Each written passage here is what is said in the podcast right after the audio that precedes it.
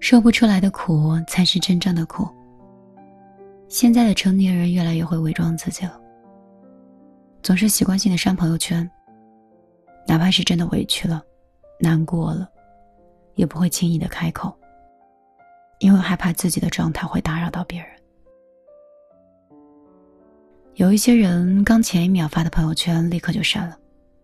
他们说，有时候你觉得自己经历了一件很大的事儿，你非常难过，想被人安慰。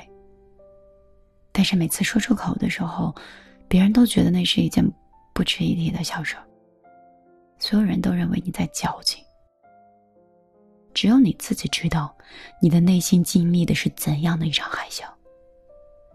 你慢慢的你会发现，曾经很爱发朋友圈的人，如今越来越沉默。你点击进去的时候，朋友圈没有更新，甚至许多的朋友圈都设置成了三天可见。那些从前记录过的生活，如今一点痕迹都找不到。如果一个人连分享的欲望都没有，内心该有多孤独？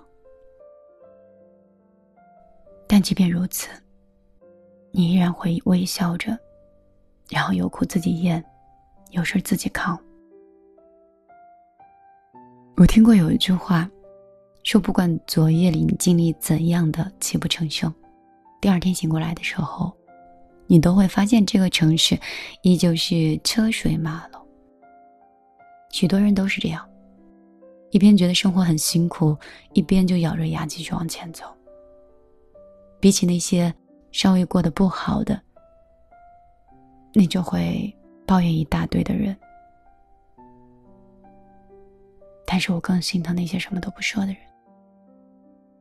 因为说不出的苦，才是真的苦。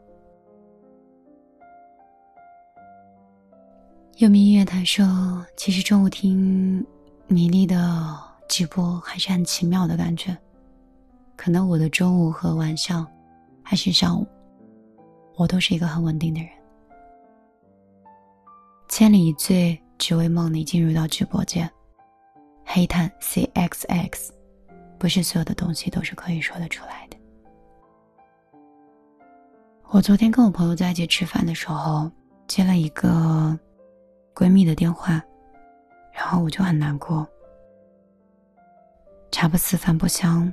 还有点闹情绪，又说不来情绪是从哪里来，就像一个不会表达的孩子一样。我也不知道我怎么了。我这个朋友，是因为在很多年之前，选择了回老家。那个时候我跟他说，从国外留学回来，不应该回到老家去，因为那里没有适合我们的工作。他不相信。回去之后，感情和事业都不是特别顺利。虽然小城市的压力很小，可是总好像没有更宽广的水域，让鱼儿自由的流动。后来消耗了三年，他又回到大城市。可是这三年的消耗，再回到城市，甚至有大城市的脱轨和。无法接壤的感觉，快节奏和快的模式，都让他觉得没有幸福感。没有办法自己在家里为自己安心的烹饪，没有办法沉下心去维系一段感情，没有办法一直在不盈利的状态里承担大城市高昂的房租以及工作室的成本，既吃不了这样的苦。也赶不上这样的节奏，他突然就迷失了。后来他去了昆明，他跟我说他想去走一走，想看一看那边的环境。所以在吃饭的时候，我接到他的一通电话，跟我说：“米粒，我犹豫了很久，这两天一直在山里。”我不知道怎么表达。我这次回杭州，想把东西收拾一下，搬到昆明了。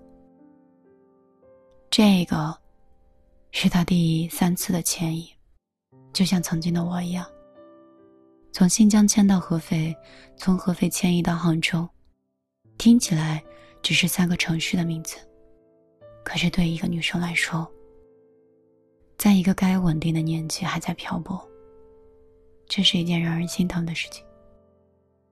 那些很安逸的人羡慕那些在大城市里很奔波、很冲的人，而那些很冲、不知道明天会发生什么的人，就羡慕那些稳定的，第二天都是一样的人。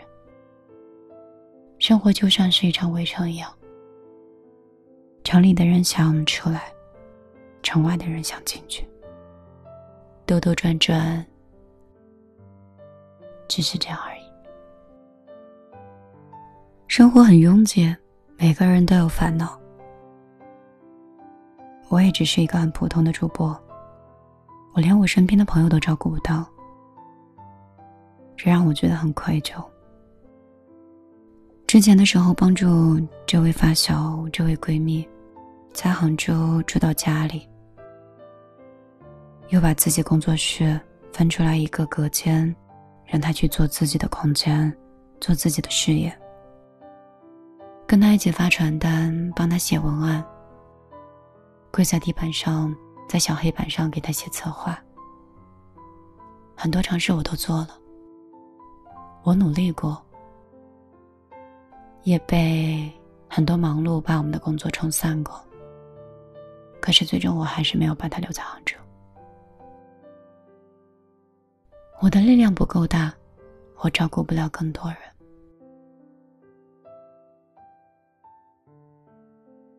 所以，当他跟我说我准备去昆明的时候，我也不知道我怎么了，就像个小孩子一样，甚至有点苦恼的跟男朋友说：“我也要去云南，我也不想再在杭州了。”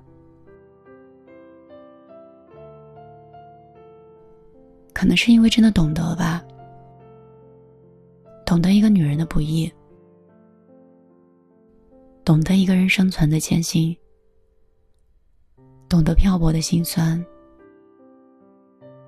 懂得成人的无奈，所以我就很想去泡泡这样的朋友，泡泡这样的你。我什么都做不了，只能在精神跟语言上去鼓励你，会好的。这个世界是公平的，有五分苦也会有五分甜，只不过你是先甘后苦的人，啊，先苦后甘的人，所以你那么辛苦，上帝一定不会为难你的，他一定是把最好的都留在最好了。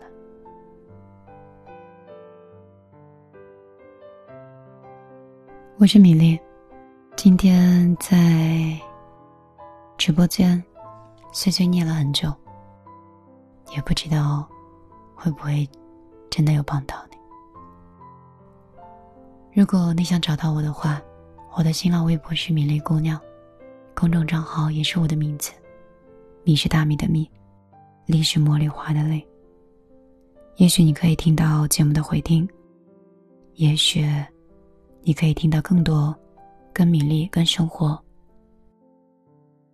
跟情感相关的更多的文章。我们一生其实都是在找寻自己的位置，也更想通过这个世界的万物来了解我是谁，我从哪里来，我可以做一点什么。好了，今天我就陪你到这儿了。节目要结束了，送你一首歌。感谢你的倾听，也希望你在关掉这期节目之前，能发一个数字七给我，让我看到你。